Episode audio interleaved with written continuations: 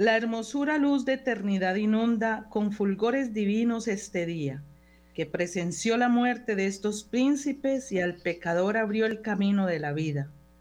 Hoy lleváis la corona de la gloria, padres de Roma y jueces de los pueblos, el maestro del mundo por la espada y por la cruz el celestial portero. Dichosa tú que fuiste ennoblecida, oh Roma, con la sangre de estos príncipes y que vestida con tan regia púrpura excedes en nobleza a cuanto existe. Honra, poder y sempiterna gloria sean al Padre, al Hijo y al Espíritu, que en unidad gobiernan toda cosa por infinitos e infinitos siglos. Amén, amén, amén. Muy buenas noches, queridos oyentes. Hoy la iglesia está de fiesta. Hoy celebramos esos dos grandes santos y mártires, los santos apóstoles Pedro y Pablo. Hoy estamos celebrando a estos mártires y me da mucho gozo.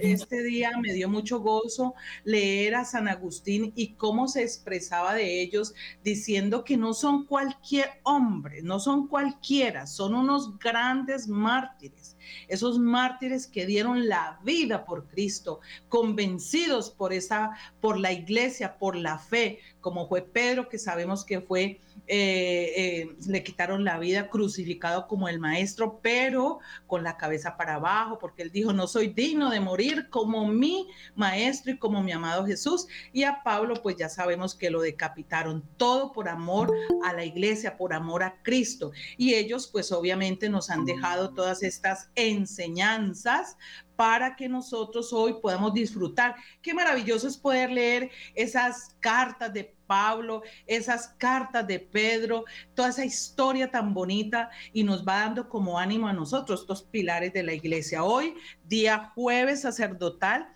especialmente oramos por todos los arzobispos por todos los obispos de la diócesis, por todos los sacerdotes, aparte de que es la fiesta de estos santos, eh, es también eh, jueves sacerdotal para orar por los sacerdotes.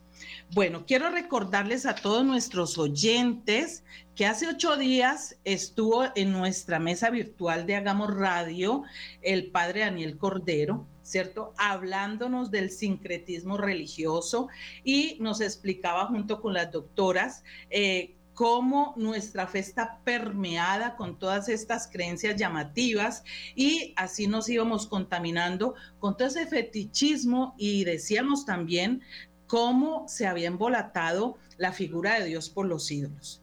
Quiero saludar a nuestras eh, compañeras, a mis compañeras de mesa, la doctora Liliana López Delgado, psicóloga, y a la doctora Jafisa Díaz Chavarro. Ella es terapeuta ocupacional, quien siempre nos acompañan en nuestra mesa. Somos compañeras de mesa virtual de nuestro programa de Hagamos Radio. Y como saben, mi nombre es Francilena Gaitán Páez, bajo la dirección del padre Germán Acosta.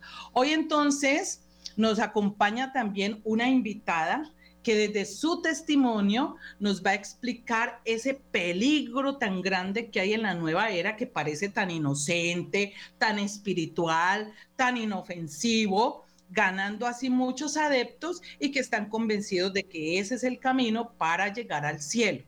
Ella es la abogada, como esté en moda y derecho, joven de 33 años. Eh, estamos hablando de Daniela Espataro Ayarza. Muy, pero muy buenas noches, querida Daniela, y bienvenida a nuestro programa de Hagamos Radio. Francita, buenas noches. Buenas noches a todos, a Liliana y a, y a la doctora Yafisa y a todos los que están conectados. Buenas noches. Bienvenida, Danielita, a nuestra mesa virtual. Eh, bueno, entonces, Liliana, ¿cómo estás, Liliana? Querida Francia. Doctora ¿cómo estás? Muy bien, muy feliz de tener esta invitada y muy feliz de compartir este tema tan actualizado, tan, tan actual, definitivamente tan antiguo y tan nuevo, ¿no? También. Eh, le quiero contar a los, nuestros oyentes allá en Bogotá y a otras partes que son como de clima más o menos frío. Oiga, aquí en Cali está incendiado. Estamos con unos calorones tremendísimos. Hay que bañarse hasta dos y tres veces por el calor tan tenaz, pero lo maluco también es bueno y le damos gracias a Dios también por ese calor tan tenaz, ¿cierto? Porque si llueve malo y si hace calor mal. Bueno, eh, sabemos que el ser humano por naturaleza es un ser religioso, ¿cierto? Eh, desde la pérdida del paraíso, allá eh, con Adán y Eva, cuando fueron expulsados del paraíso, eh, por el pecado de la desobediencia, por haber caído en la tentación de creerse más que Dios o creerse como dioses, ¿cierto? Perdieron esa comunión con Dios, ese face to face con Él, si esa comunión del, del tú a tú, de poderse mirar cara a cara con Él. Entonces, desde ese momento que se pierde esa gracia, que salen de la gracia de Dios, de ese paraíso que es la gracia de Dios, de ese paraíso que es la voluntad divina de su amor, ¿cierto? Pierden esa presencia de ese, de ese creador en sus mentes y entonces comienzan a dar a tientas el ser humano y por eso va sintiendo esa necesidad de creer eh, en algo, ¿sí? Por naturaleza, es, necesario creer en algo. Y eh, eh, por esa naturaleza de, de, ser religioso. Entonces, por ahí empieza otro grave problema. Este que lleva a otro. Empieza el ser humano a hacerse y a crearse sus propios diositos. ¿Cierto? Empieza a, hacer sus diositos, eh, va empezando a, formarse eh, como en qué, en qué depositar su fe. Recordemos allá cuando Moisés se subió 40 días al monte Sinaí y el pueblo aquí empezó a, a desesperarse. ¿Y entonces qué hicieron? Cogieron al pobre Aarón y lo obligaron, vea, nosotros les damos todo lo que tenemos de oro, hágame el favor y nos hace un, Dios, nosotros necesitamos creer en algo, este se fue para allá y se murió y mira, nos dejó aquí embarcados, no, no, no, no, y el pobre mm, Aarón eh, eh, empieza a formarse un, un becerro, oiga, y empiezan a adorar ese becerro como locos y se enfurece Yahvé y se enfurece también Moisés y ahí empieza todo este problema, no, no, hasta el día de hoy, aunque ya tenemos un poco más de conocimiento, pero bueno, ahí está pues eh, como las raíces de todo eso. Danielita, ¿cómo define usted la nueva era? ¿Cómo eh, ¿cómo fue que usted entró? Porque es que quiero contarle a los oyentes que nuestra invitada nos va a contar su testimonio. Ella andúa por ahí, por esos caminos y llegó pues a como a un largo tiempito, ¿cierto? Entonces, ¿cómo fue esa experiencia de Daniela?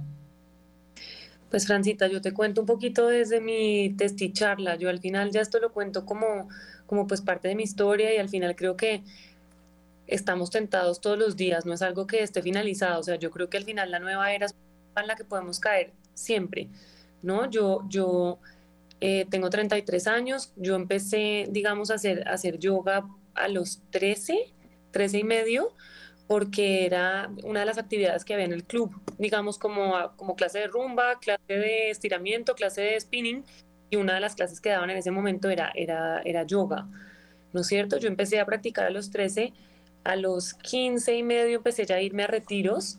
Em, digamos que los papás al final, siempre con tal de tener a los hijos en actividades, al final, pues le, dan mucho gusto, entre comillas. Yo terminé ya haciendo como retiros de, meditación, de vinyasa yoga.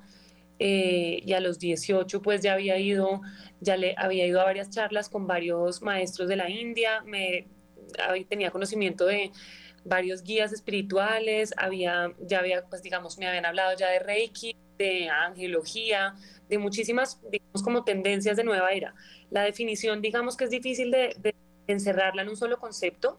Digamos que yo trato de siempre basar mi charla en la definición y la estructura que usa el libro de Totutus, de Lazos de Amor Mariano, porque me parece que es súper completo y realmente la forma como definirlo es que es un supermercado espiritual, o sea, realmente son muchas cosas, o sea, decir que, que la nueva era solamente yoga o reiki o libros de autosuperación o películas, pues realmente encerrarlo es muy difícil, más bien te puedo decir lo que no es, o sea, no tiene reglas, no tiene un solo líder, no tiene un libro sagrado, eh, digamos que son muchísimas tendencias que vienen desde, pues, desde muchísimos frentes, eh, pues el enemigo ha sido muy astuto a encontrar infinitas maneras, o sea, tanto que ya ha trascendido al punto de llevar incluso ya dioses de la India a, la decoración de interiores. Entonces ya digamos como hasta ese punto hemos llegado que no solo libros, eh, películas y prácticas, sino que ya incluso la gente en sus casas decora con budas, con Shiva, con todo tipo de cuadros y, velas en forma de elefantes y demás.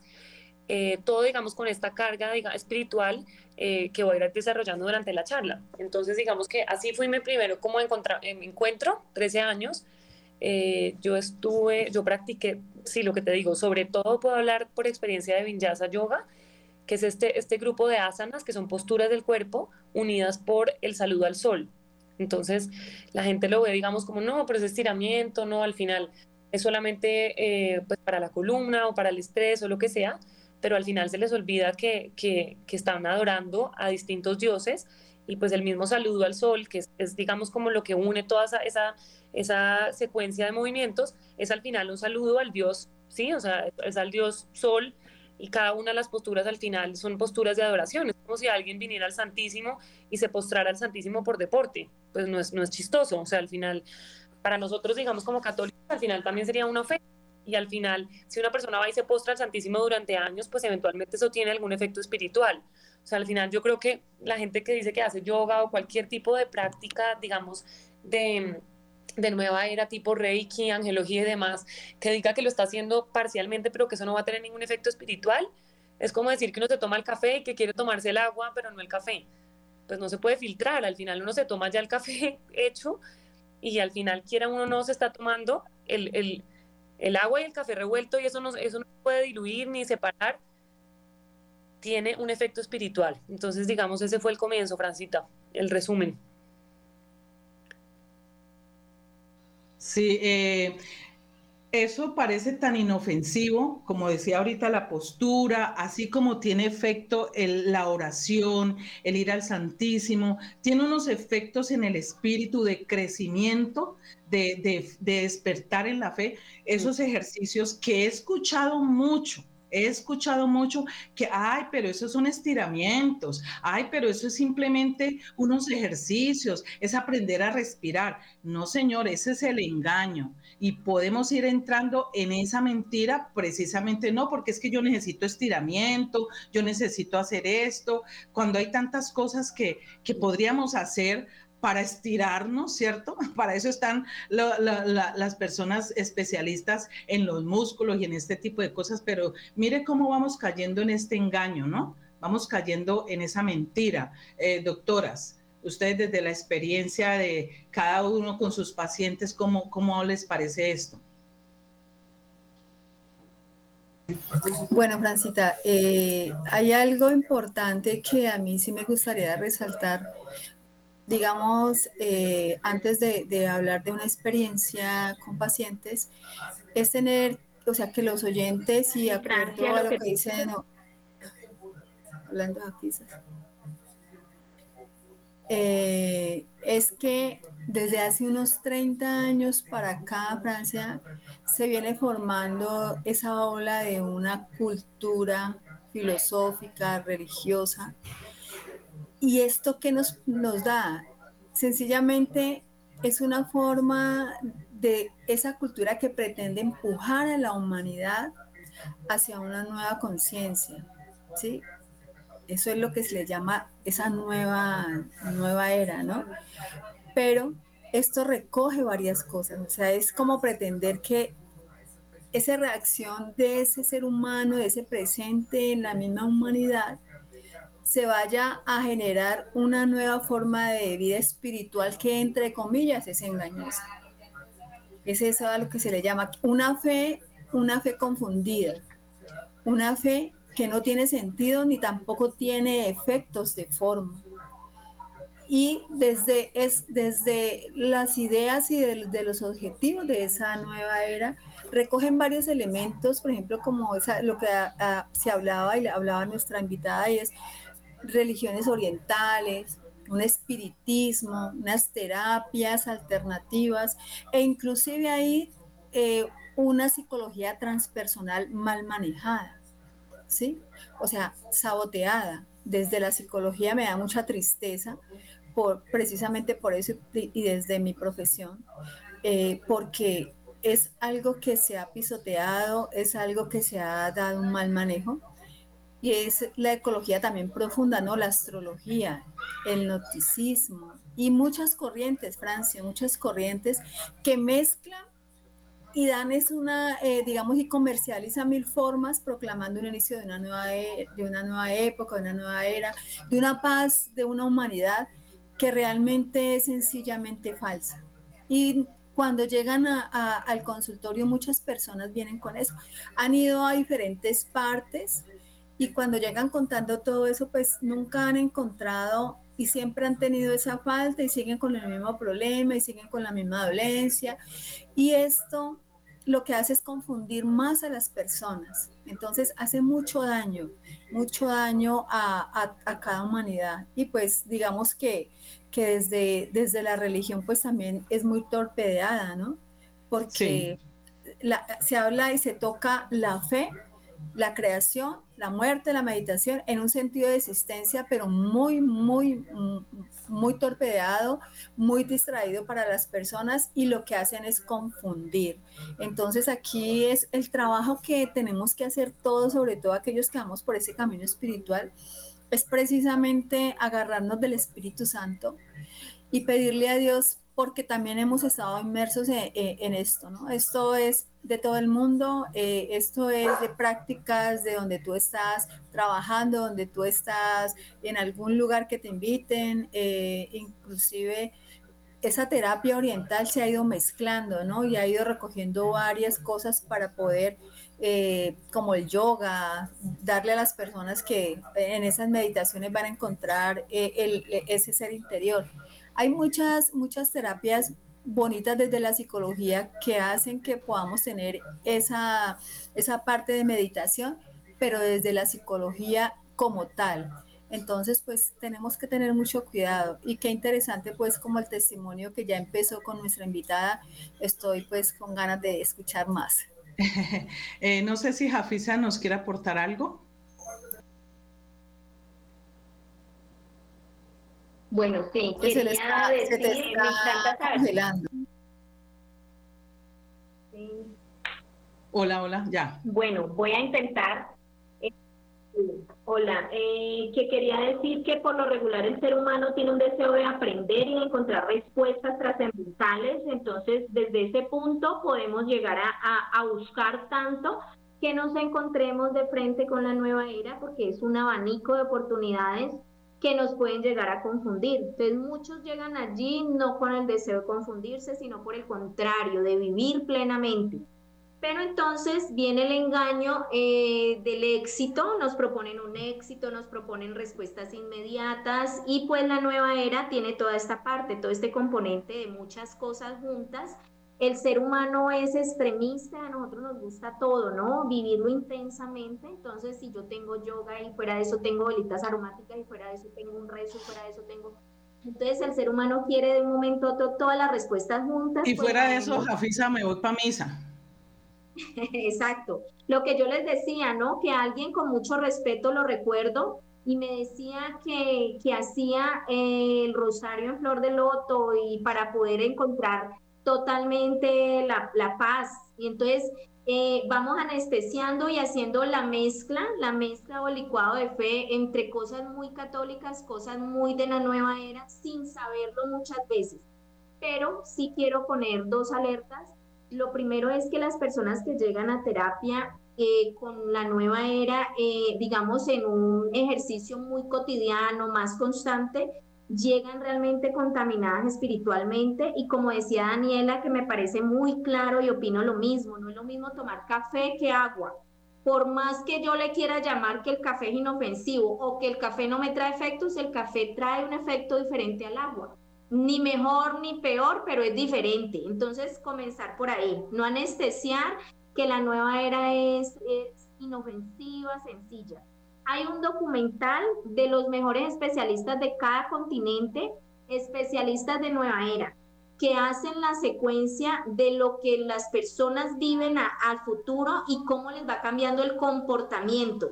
Y una de las cosas que ellos notaron es que comienzan a tener eh, diagnósticos emocionales importantes, ¿no? Histerias conversivas, trastornos de la personalidad, Y, entonces no es adrede ni es por casualidad, es por la práctica, por la práctica. Entonces, hoy nosotros tener en cuenta que así como hay personas que inocentemente hacen un curso de angiología y te lo ofrecen y por amor, Daniela, mira, te tengo la solución, por amor, puede ser por inocencia, pero hay otros que lo hacen adrede y sabiendo que van a contaminar a la persona y que de alguna manera promueven es la parte comercial de la nueva era, ¿no? Que te compren la piedra, el cuarzo, no sé qué, eh, el curso, el libro, que yo te remodelo la casa según estas normas. Entonces, inocentemente nosotros por no estar formados y transformados en Dios y, tener bases sólidas, eh, entonces terminamos cediendo cediendo a todos estos principios por encontrar soluciones rápidas. Eso quería decirlo. Ojalá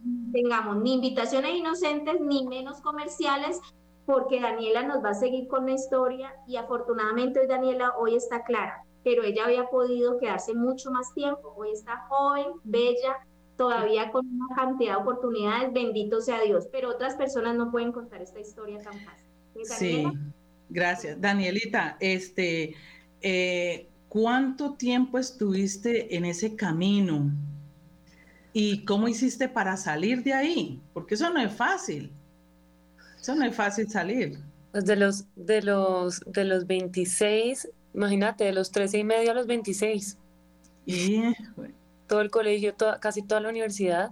Yo realmente, nada, yo en estos días que estaba contando mi testimonio, mi mamá lo oyó y me dijo, se te, se te olvidó contar todas mis oraciones pues más chica, se le olvidó lo más fácil, lo más importante. Exacto. Claro, ah, mire la importancia también de la intercesión, ¿no? De, eh, yo siempre digo, yo, yo eh, estoy en el caminar del Señor porque hay mucha gente que ora por la conversión de los pecadores. Y en esas oraciones de la conversión de los pecadores, a lo mejor cae, cae, cae uno, caíste, caíste, yo caí, ¿cierto? Eh, entonces es importante también resaltar la intercesión importantísima y de los padres por los hijos. De los padres por los hijos. La con mi mamá fue realmente que en parte también la nueva era eh, llegó a mi casa también en parte por ella. O sea, yo obviamente empecé con clases de yoga, pero mi mamá empezó con un tema de libros de autosuperación que ella me daba a mí y nos dábamos cuerda entre las dos. O sea, ella encontraba un libro, después yo otro. Y éramos las dos dándonos cuerda de que solo las dos nos entendíamos y uno se va sintiendo superior y va sintiendo que es un, un grupo selecto de gente los que tenemos acceso a esa información, los que teníamos acceso pues a esa información Em, y realmente esos libros, o sea, el título es demasiado llamativo. O sea, yo, uno va caminando por una librería y siempre los libros de nueva era de autosuperación están de primero, porque es algo que es una tendencia natural del hombre, está en el catecismo, somos religiosos por naturaleza y tenemos una tendencia a siempre querer mejorar en todo lo que hacemos, de superarnos año a año en el trabajo, en, la vida familiar, ¿no es cierto? En todos los retos que se ponen los seres humanos. Entonces, al final, esos libros, el, el monje que vendó su Ferrari, eh, que el, Club de las 5 de la mañana y todos, este, todos estos libros que al final terminan siendo bestsellers y son autores pues reconocidísimos a nivel mundial, el mensaje empieza por ahí, digamos que yo creo que también aparte del yoga, con mi mamá, ese fue una contaminación gravísima al intelecto, porque uno empieza a, creerse, digamos, ese cuento de, de, entre todo el abanico de nueva era, de autosuperación por mérito propio, ¿no? Que es gravísimo porque empieza una soberbia que solamente va como en ascendencia, ascendencia, ascendencia, y tu nivel, digamos, ya de, de, humildad y de bajar la cabeza o de creer que necesitas al otro o a Dios para, para avanzar, es nulo. Como yo ya soy Dios, yo encuentro en la disciplina, en los hábitos, en mi propio Dios, todo lo que yo necesito para avanzar, pues realmente no necesito nada del otro, ¿no? Necesito simplemente, eh, uno se encierra en uno mismo y yo sé que, digamos, todo este tema neurolingüística y un montón de cosas que te venden, es que es un abanico muy grande te empiezan a, llenar, digamos, de razones para creer que todo lo que vas a lograr es gracias a tus propias fuerzas, ¿no? Entonces, yo como, ¿cuánto tiempo duré? Muchos años, imagínate, todo el colegio y toda la universidad. Em, yo literalmente le atribuyo esto a las oraciones de mi mamá y a la infinita misericordia de, Dios, Francita, porque yo soy una persona, soy, sigo siendo una persona muy terca de carácter, supremamente, tengo, tengo muchísima desconfianza como siempre mi carácter ha sido de cuestionar todo, ¿no? Que me haga sentido, de que la ciencia tiene la explicación, de que todo tiene una razón de ser. Y a mí la nueva era, digamos que me respondía un montón de cosas, eh, pero en, este, digamos, en este proceso de conversión que yo tuve a los 26 años, pues Dios me fue explicando poquito a poquito cómo desaprender todas esas cosas que con intelectualmente uno se va convenciendo y que es tan difícil después desintoxicar. Porque parte de esos libros y de la filosofía nueva era te, hacen creer muy sabio, ¿no? Entonces, eh, todo el proceso de, de bajar la cabeza, de entender que no te las sabes todas, de que todo lo que has logrado es porque Dios te dio las capacidades para lograrlo, porque Él le provocó que fueras inteligente, le provocó que fueras buena en algo, creativa, médico, cualquiera que sea tu profesión, no porque te lo propusiste y porque eres súper poderosa, sino porque Él así lo quiso, ¿no? Y te lo quiso dar como un don. Entonces yo, nada, yo digamos que yo haciendo un testimonio así muy corto, digamos, de mi, de mi proceso de, nueva era a, a conversa, a tener un encuentro, digamos, personal con, con, el Señor, yo lo puedo resumir así, Francita, yo creo que, pues mi mamá, como te cuento, yo no venía de una casa de fe, ni tenía abuelas de fe, o sea, yo nunca tuve nada que pegarme. Entonces mi búsqueda eh, digamos, como espiritual, siempre estuvo guiada a lo, pues, a lo que me ofrecían. Mi colegio era católico, pero al final todo el resto del mundo me hablaba de otra cosa. Entonces, al final en la universidad estábamos hablando de aborto, de, los, derechos, o sea, del aborto como un derecho de la mujer, ¿no? Un montón de temas que para mí me estaban bombardeando el intelecto. Entonces, a mí, digamos que se me metieron por ahí. Em, antes de empezar pues, esta, esta, pequeña historia pues, de, mi, de, mi, de mi vida, yo siempre pienso que es importante contar en el testimonio de Nueva Era es quién está detrás de este engaño, ¿no? Porque parece que la nueva era, pues, ¿quién se la inventó? No, pues es que igual es que son religiones de muchos años, milenarias de Asia y, son inofensivas, y pues es muy exagerado decir que es una trampa, ¿no? Caemos mucho en esto. Pero pues así como nosotros como católicos creemos que hay un Dios, es dogma de fe que existe el demonio, ¿no? Aquí también rápidamente el demonio era un ángel que se reveló, se llamaba Luzbel, antes de, era un ángel muy, muy lindo, eh, y después de que se reveló por soberbia, eh, se llevó un tercio del ángel de un tercio de los ángeles del cielo, que son todos estos ángeles caídos que hoy en día están usando en la angeología para un montón de cosas. Pero ¿qué quiere el demonio con todo esto? Pues al final, ¿qué quiere Dios? Que muramos, pues que cuando llegue, nos llegue la hora de la muerte Él nos llame, estemos en gracia, ¿verdad? Confesados, comulgados, que hayamos vivido en sus mandamientos, que tengamos algo que ofrecerle, ¿no? Que no lleguemos con las manos vacías. ¿Qué quiere el bicho? Que yo les digo el bicho, pues todo lo contrario.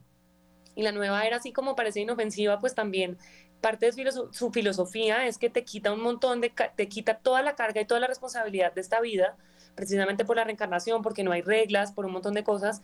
Entonces tú vives como te da la gana y esa paz que te vende realmente es, una, es un adormecimiento de conciencia tan bravo que la gente cree realmente que está en paz, pero lo que tiene realmente es una tranquilidad, como si a uno le pusieran una inyección y lo anestesiaran y así llegas al momento de la muerte no te duelen ya los pecados, que es el gol más grande que le puede meter a uno el maligno, es, es, hacerte creer que eres tan bueno y que todo da lo mismo porque lo que importa es que todo el mundo esté feliz y que nadie le haga daño a nadie y realmente en esa mentira caemos porque la persona que más se hace daño es uno mismo.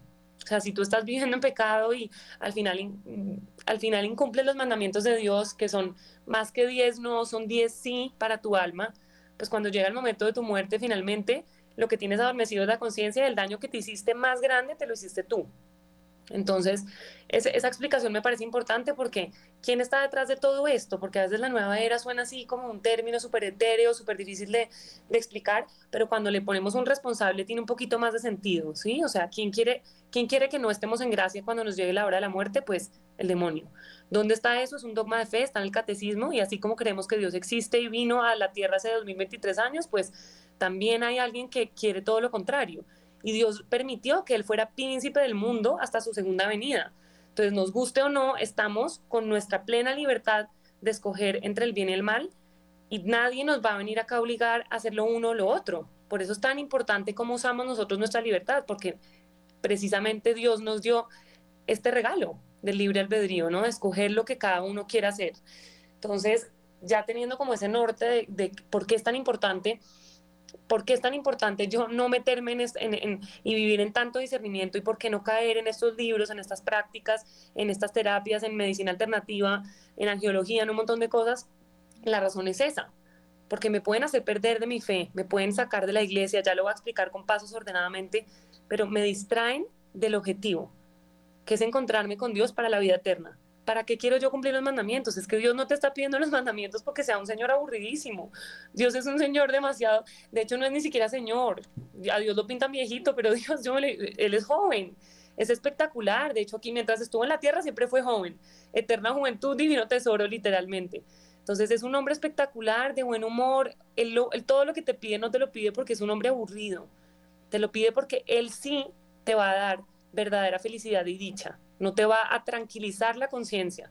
Él sí da la verdadera paz. Él es el príncipe de la paz, pero de la verdadera paz. Y, y eso es exigente.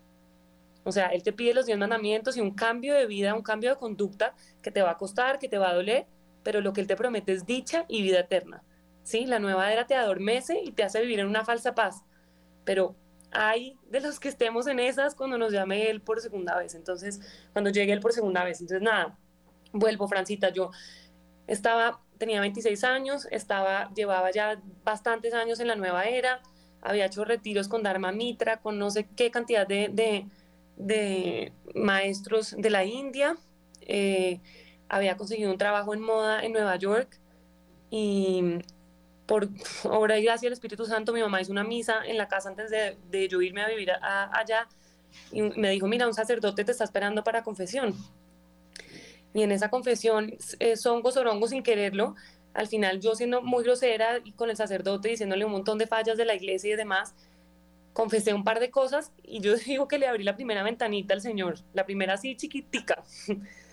Eh, después mi mamá la acompañé yo a un retiro, antesitos de irme yo a vivir a, Estados Unidos y tuve una segunda confesión con un sacerdote que tenía el don de la confesión.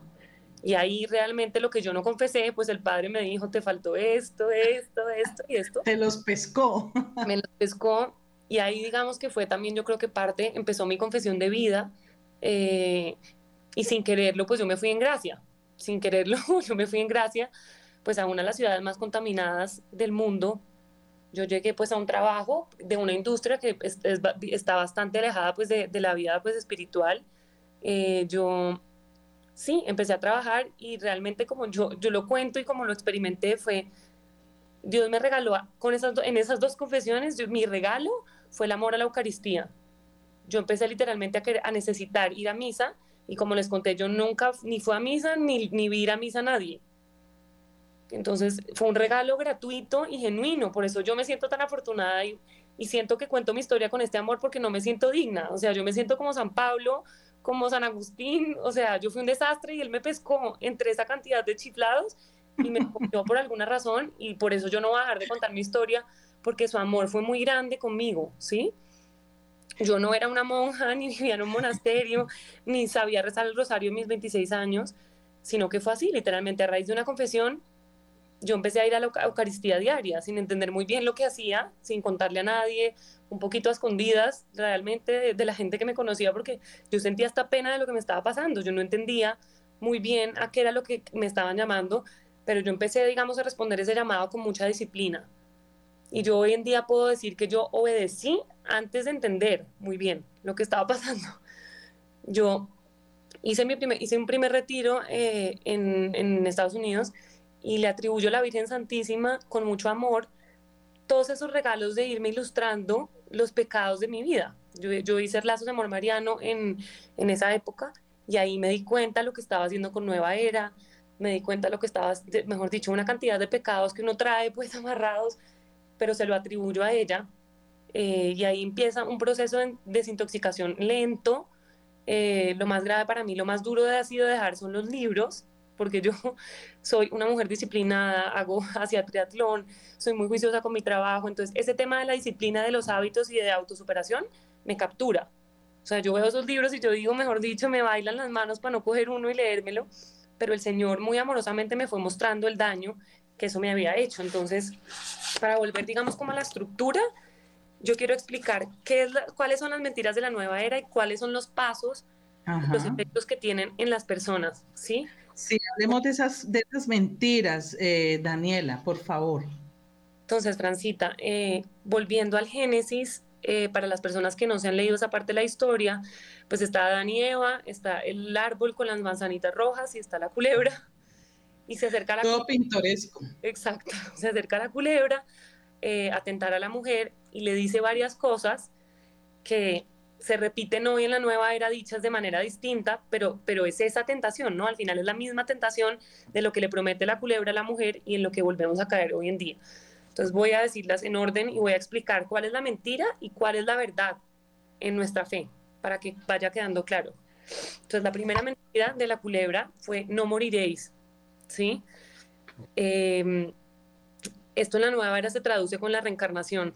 O sea, la culebra se lo dijo a la mujer, tú pruebas, pruebas esa manzana y no vas a morir nunca, vas a ser inmortal.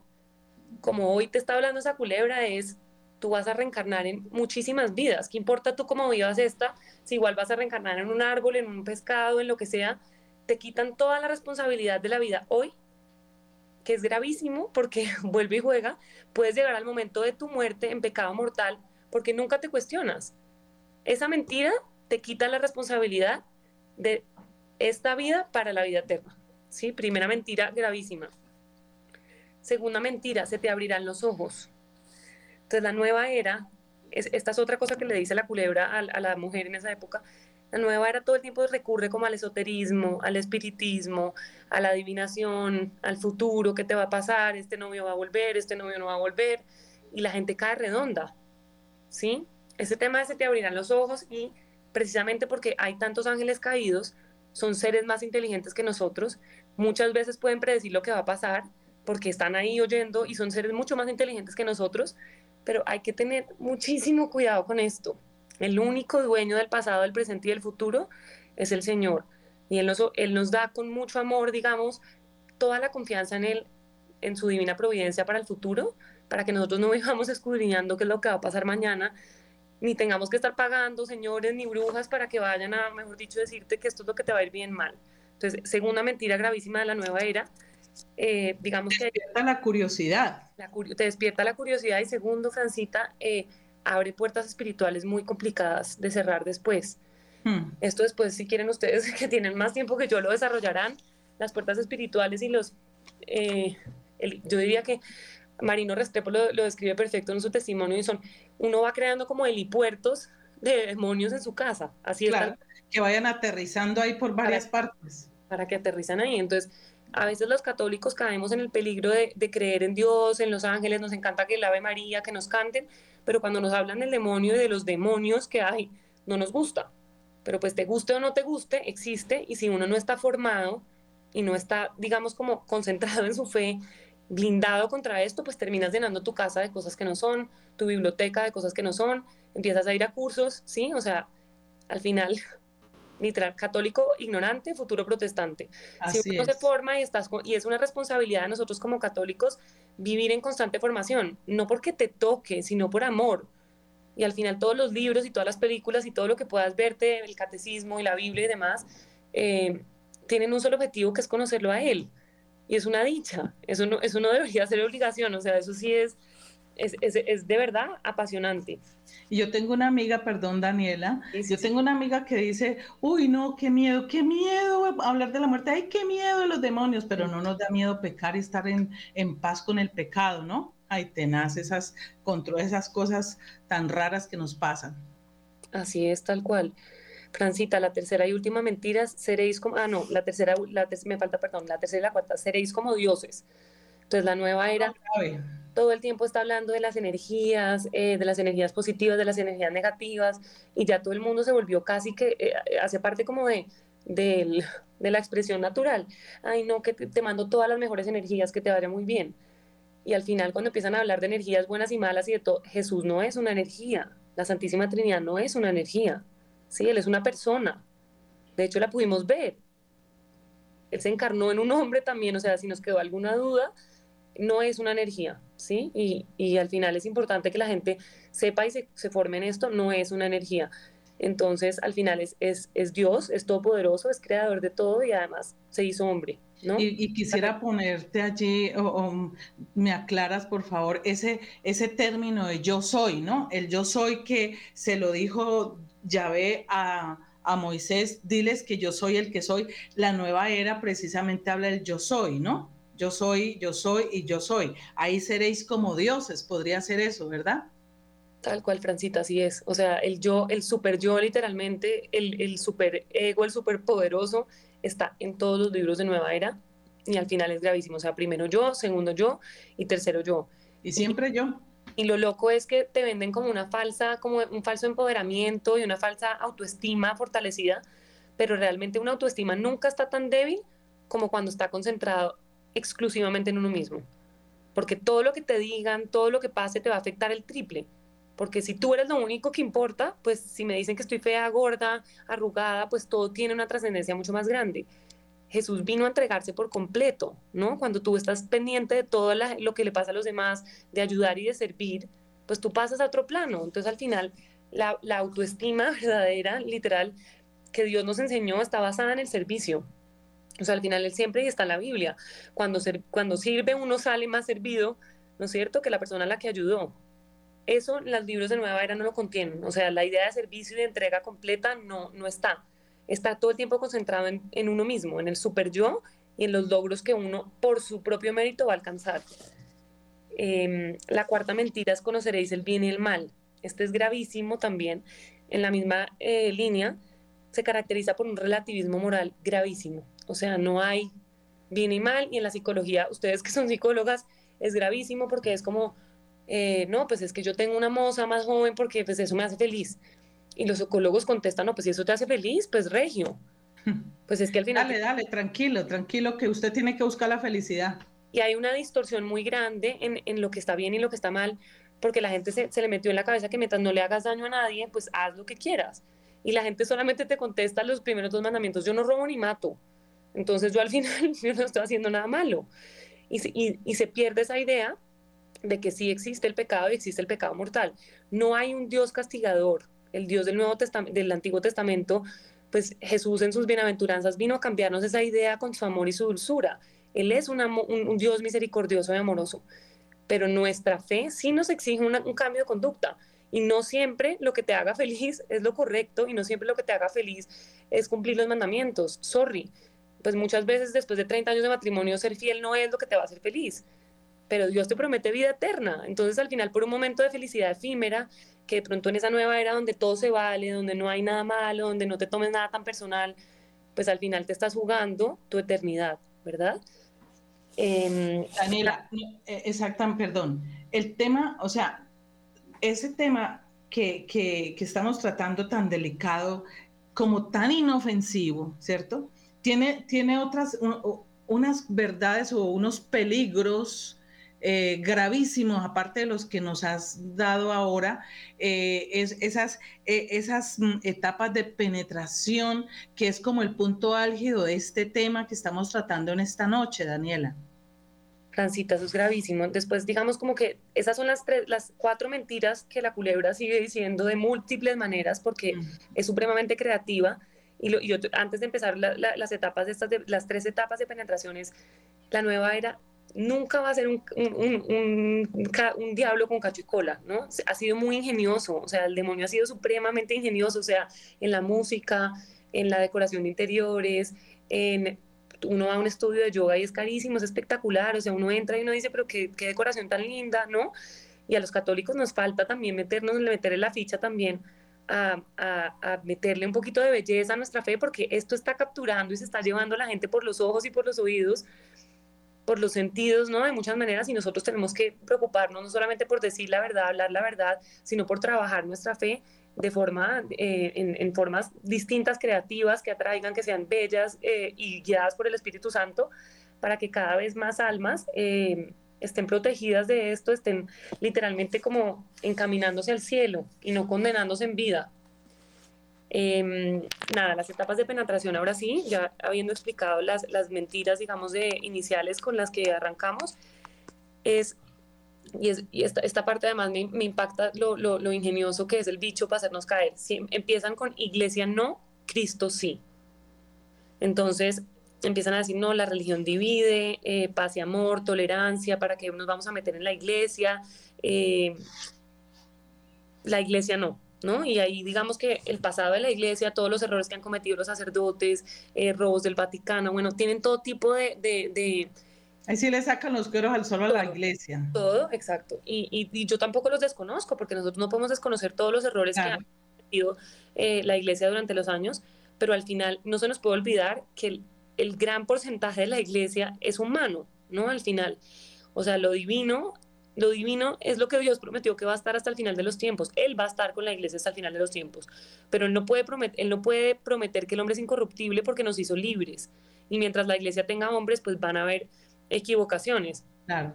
Nuestra responsabilidad como católicos es orar por esos sacerdotes, pues para que se arrepientan, para que, bueno, mejor dicho, corrijan su conducta y demás. Perdón que me estaba entrando una llamada, pero, pero ya de entrada te dicen iglesia no, Cristo sí. Entonces, si uno habla, digamos, con muchas personas hoy, en, jóvenes y demás, incluso no jóvenes, lo primero que hace la nueva era sacarte de la iglesia. Empieza, mejor dicho, a sacarte todos los defectos de la iglesia, pero es que cómo, y ya de entrada te sacaron de los sacramentos, ¿no? Porque iglesia no, Cristo sí, es que ya iglesia no, es comunión no, confesión no. Entonces, primer gol gravísimo, te sacaron de los sacramentos, de la vida sacramental, que es nuestra única fuente de gracia un católico que no vaya a misa y diga que no puede, que pues con la misa no y los sacerdotes tampoco, pues es un poco incongruente. Es como yo decir el mismo ejemplo del café, o sea, yo no puedo ser católica y, no creer en la Eucaristía y no, y no o sea, y desligarlo de la iglesia, porque nuestra única fuente de gracia y nuestra única fuente de santidad viene de la Eucaristía. Si nosotros nos desligamos de la Eucaristía, estamos literalmente expuestos a todo tipo de pecados porque estamos otra vez confiando en nuestras fuerzas, que son... ir a la Eucaristía y no, y no comulgar o no confesarse. Exactamente, Francisco. Solamente vamos a calentar banca y a criticar al cura. Ojalá, pues ahí por lo menos está sentado oyéndola, pero la mayoría de las personas ni siquiera. O sea, realmente ya, iglesia no, Cristo sí. Entonces ahí se quedaron con Cristo, que es como la el primer medio engaño. Después va Cristo no, Dios sí. Entonces en todos estos libros empiezan a citar a Cristo como otro profeta más como Mahoma, Gandhi, Buda, sí, o sea, grandes personajes que han venido a la historia, que han hablado de la paz, que han sido revolucionarios, y ya ahí ya no solo te sacaron de la iglesia, sino que ya bajaron a Cristo de su condición divina. y Ya queda Cristo como cualquier otro ser humano, que simplemente, pues muy linda la Biblia y demás, pero pues a ese texto ya también, si lo escribió un ser humano cualquiera, pues pasa a ser una palabra cualquiera, ¿sí? O sea, importante, es un profeta muy importante, pero ya no es Dios. Entonces ya sacaron a alguien de la, te sacaron de la iglesia y te sacaron de creer que Dios es Dios, ¿no? Jesús es un profeta más. Y lo último, ya la última etapa, es Dios no, yo sí. Entonces, como Dios no, yo sí. Dios no, yo sí. Esa es la etapa ya más grave. Y es ahí frikis mortis. Sí, es la etapa de idolatría. Sí, claro. Ya digamos que ahí ya te sacaron. Eh, siento en el trono de Dios.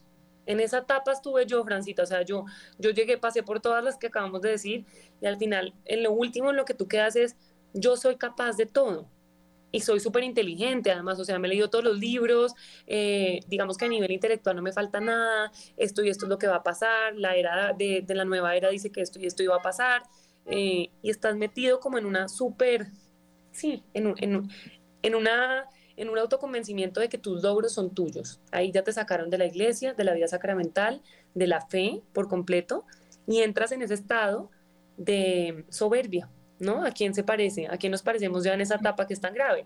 Entonces ya estando y vuelve y juega, ya en esta última parte que te sacaron de la iglesia y de Cristo, eh, pues te mantienen en una falsa paz, ¿no? Esa, esa música que usan y en todos esos lugares donde la decoración es así tranquila, solamente se oyen mantras, Em, adormecimiento total de la conciencia, porque nunca tienes que, nunca hay espacio para la autocrítica, digamos, y para una evaluación de conciencia, porque nada está bien ni mal. Entonces, si no hay como un, una, o sea, como una, un árbol, digamos, contra, como la base, digamos, ¿no es cierto? Que son nuestros... Tronco. Sí, el tronco, Jesús es tronco, Él es la palabra, Él es los mandamientos, y si yo no tengo contra qué compararme, pues nunca tengo, digamos, un examen de conciencia válido porque todo está bien. Entonces, simplemente ya en ese punto donde estoy en el super yo, ya también el estado de la conciencia, que es, importante mencionarlo, porque la gente te dice, pero es que yo estoy tranquila, yo para qué voy a ir a misa, yo vivo en paz, yo, soy yo no soy religiosa, yo soy espiritual. O sea, estas expresiones... Esa es otra frase yo soy una persona espiritual, yo creo en las energías, todo, pero yo no me voy a meter en eso, son un montón de reglas, son tóxicos, eh, a mí no me dejan comulgar por esto y esto. Hay personas en, situaciones de pecado muy complicadas que no, se quieren acercar porque tampoco se quieren desacomodar, porque la Iglesia Católica sí exige un cambio, ¿sí? No, Francita, no vamos a decir acá que, que, el proceso de conversión es, facilísimo y que todo, ¿no?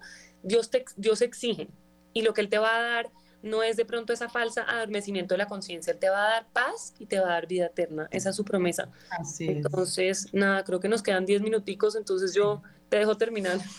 No, interesante todo porque es que, eh, queridos oyentes, Daniela nos está hablando de esto porque ella lo conoce, lo vivió, lo experimentó, entonces eh, realmente sabe de lo que está hablando. Por eso es importante que nosotros escuchemos y tengamos en cuenta porque muchos católicos están enredados en ese cuento. Ahora, eh, ya vamos a redondear esto y vamos a ir concluyendo, eh, doctora Liliana, doctora Jafisa, para ir concluyendo y, ya cerrar este tema de qué podemos hacer. Cuando estaba Daniel hablando del super yo, me acuerdo cuando nos dieron esa clase allá en la universidad, en, esa parte de teología, la parte psicológica, que hablaron de, Freud del, del super yo, doctora Liliana. Sí, Francita el super yo, el yo y el ello. ¿sí? Entonces, eh, es muy importante tener en cuenta lo que acaba de decir Daniela, porque ese super yo eh, es al extremo, ¿no? Entonces se sale, se sale de todo contexto, de un comportamiento humano, de unas normas. El yo es el equilibrio, ¿no? Entre el ello y el super yo. Y hay que aprender a manejar esa situación. Que eso yo creo que después sería para otro programa también, ¿no? No, es que esto es un tema bastante amplio y, yo a veces digo, eh, o, sea, por ejemplo, hoy decía yo, Dios mío, qué bueno uno poder empezar a explicar todas estas áreas, ramificaciones de la nueva era, porque lastimosamente, vuelvo y digo, hay muchos católicos todavía enredados en ese cuento, ¿cierto? Que vamos allá a la respiración y sí a los estiramientos de yoga, pero también vamos a la misa, salimos donde la señora que nos lee las cartas, colgamos la mata de sábila y somos católicos, ¿no? Y somos católicos, uno no sabe qué es peor si caer o quedar colgando, doctora Jafisa. Bueno, a mí me parece importante lo que decía Daniela, porque en medio de, en medio de palabras muy sutiles nos van diciendo lo que queremos escuchar. Entonces, el diablo tiene una estrategia muy perfecta y los ángeles caídos le ayudan. Entonces, la angiología ha cogido mucha fuerza porque es que es más fácil yo ir y que me digan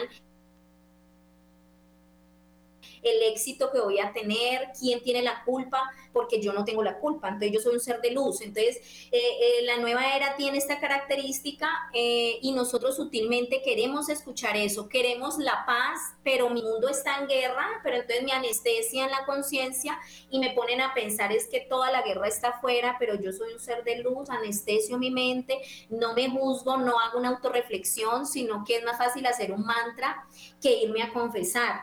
Entonces me parece muy importante y redondearía diciendo que, eh, que la religión significa revolver, religión, ligar, volver a ligar lo que está cortado. ¿Qué está cortado? Dios y el hombre. Me lo ha cortado la sociedad, me lo ha cortado la nueva era, mis actitudes. Entonces lo que hace cualquier religión es volver a ponerte una propuesta de cómo unirte con ese Dios. ¿Qué religión escoges? Pues usa tu inteligencia, ¿no es cierto? ¿Qué tiene la Iglesia Católica que, que acaba de nombrar Daniela? Y me encanta cuando Daniela dice, pues póstrate frente a un sagrario así no sepas qué estás haciendo y Jesús Eucaristía hará lo que sabe hacer. Ahora, tenemos dos sacramentos que ha nombrado Daniela y para mí doy fe y soy testigo de lo que ha hecho en mí y en mucha gente que viene a terapia. La confesión y la Eucaristía. Una buena confesión que es el baño, el baño a mi vida. Por más que un bebé no sepa que lo están bañando, cuando lo baña viene un bienestar el bebé no sabe qué es agua, qué es jabón, qué es champú, pero siente el bienestar. Lo mismo le pasa a cada uno de nosotros cuando hemos estado contaminados de tanta ideología y de esta mezcla de fe cuando recibimos ese baño y esa purificación de confesión. No entendemos qué pasa allí, pero Jesús se la inventó, hay que aprovechar lo que pasa. Ahora, la Eucaristía es un alimento, el bebé no sabe que está tomando puchequitas, sin embargo, se va volviendo cachetoncito, va aprendiendo a gatear, tiene todos sus tejidos muy bien si lo alimentan bien, de ahí sigue la compota, el bebé no entiende el esquema, pero el bebé se beneficia del alimento. Lo mismo pasa con la Eucaristía. Puede que el que nos esté escuchando no sepa qué es la Eucaristía, para qué sirve, cómo, cuándo y dónde, pero empezar a comer a Jesús Eucaristía en momento de gracia, después de una confesión, cambia todo, nos desintoxica de todo. Finalizo diciendo que la nueva era nos propone ese relativismo moral y todo está permitido. Y es más fácil, yo le digo a las personas, es más fácil creer que la creación en todo está Dios que creer que aquel que me está confrontando tiene a Dios. Es más fácil abrazar a un árbol que se queda inmóvil que abrazar a aquel que me ofendió o aquel que me critica o aquel que me dice una verdad. Entonces yo prefiero que la nueva era, prefiero abrazar árboles que abrazar mi historia, prefiero abrazar árboles que ir a ver a aquel que habló mal de mí. Entonces, que Dios nos ayude a aclarar la mente, porque nuestra mente inteligente, y considero que Daniela es muy inteligente, puede ser confundida. Que Dios nos ayude y el Espíritu Santo aclare nuestra mente y le dé paz a, nuestra a nuestro corazón, una paz verdadera. Muchas gracias. Eh, tenemos cinco minutos, tres minuticos, Daniela, para que me digas, porque me, me, estaba generando una pregunta mientras hablabas y contabas todo eso. Eh, bueno, cuando ya, digamos, no estabas en esa práctica, en tu cotidianidad, ¿cómo se, se sentía usted? Pues mira, Francita, que el primer efecto, eh, digamos, yo de ya entrar como en la vida sacramental, es que me empezaron a doler los pecados los que iba cometiendo y los que había cometido, que el Espíritu Santo me fue revelando. Entonces yo digamos que cuando uno está en la etapa del super yo, nada te duele. O sea, sentís que todo lo estás haciendo muy bien. Y de un momento a otro yo, no sé, cualquier bobada, hablaba mal de alguien con un grupo de amigos y yo llegaba a mi casa con un hueco acá. Yo decía, pero ¿qué me pasa? Dios me empezó a dar el, el regalo, ¿no? De despertar la conciencia para que me dolieran los pecados. Entonces al final la gente dice, no, es que eh, el, catolicismo es horrible porque es mi culpa, por mi culpa y por mi propia culpa. Pero sin la culpa, la culpa al final es espectacular porque es como, es como la defensa que Dios te da para vos poderte confesar. Sin, a nosotros... Arrepentirnos. para que cuando el cuerpo esté en peligro se pueda defender. ¿No es cierto? Si a nosotros no nos doliera el cuerpo, no nos doliera cuando nos están haciendo así, no, el cuerpo no tendría las defensas suficientes para protegerse del peligro. Lo mismo pasa con la culpa y la conciencia. La culpa no es negativa, porque si no hay culpa, ¿cómo vas a saber que tenés que lavar tu conciencia, arrepentirte y acudir a la confesión con intención de no volver a hacer eso? Entonces, digamos que uno de los regalos más grandes para mí en la vida sacramental fue volver a sentir dolor de mis pecados y también conciencia de los pecados más bobos porque a veces digamos que no sentimos como necesidad de confesarnos porque no, no cometemos pecados graves y se nos olvida lo, lo, lo que podemos ofender a Dios con pequeños gestos, con pecados de omisión, ¿no? Entonces, yo sin haberme formado, porque yo realmente, yo lo que te digo, yo sentí que yo fueron muchos regalos en ese año de, de conversión que fue así, además, yo sentí que claro, como él me dio el amor a la Eucaristía, yo no falté a la Eucaristía ni un solo día hasta el día de hoy. Eh, los resultados iban, se iban dando hasta más rápido de lo que yo misma podía entender. O sea, yo hoy, digamos que mirando para atrás, veo con otros ojos lo que él hizo, pero, pero ese es el efecto, Francita, te hace vivir. Él me dio, digamos, la verdadera paz. Yo puedo dar testimonio de su alegría, de el regalo de poder vivir en coherencia, de tratar de vivir en coherencia, por lo menos y anhelarlo para mi corazón. Em, solo puedo decir eso conocerlo a él y tenerlo a la vida es lo más espectacular que a alguien le puede pasar. Bueno, le damos muchas gracias a Daniela Espataro Ayarza por habernos compartido su testimonio. Yo sé que es mucho más amplio, pero es que el tiempo no nos alcanza y entonces tendríamos que hacer otro programa. Yo sé que eres una mujer supremamente ocupada, que nos sacaste el espacio para estar con nosotros y compartirnos. Muchísimas gracias, que Dios te siga bendiciendo en este, en este proceso y en este camino de conversión, porque recordemos que la conversión inicia, pero será todos los días hasta que regresemos a la casa del Padre. Muchas gracias, doctora Liliana, muchas gracias, doctora Jafisa, a, a William allá, muchas gracias a todos, a ustedes, amados oyentes. Eh, muchísimas gracias por estar atentos a nuestra programación de Radio María. Dios los bendiga, le pido a Dios que tengan una santa noche, que tengan un descanso profundo y reparador y que la Santísima Virgen María nos abrigue con su poderoso manto. Dios les bendiga, chao, chao.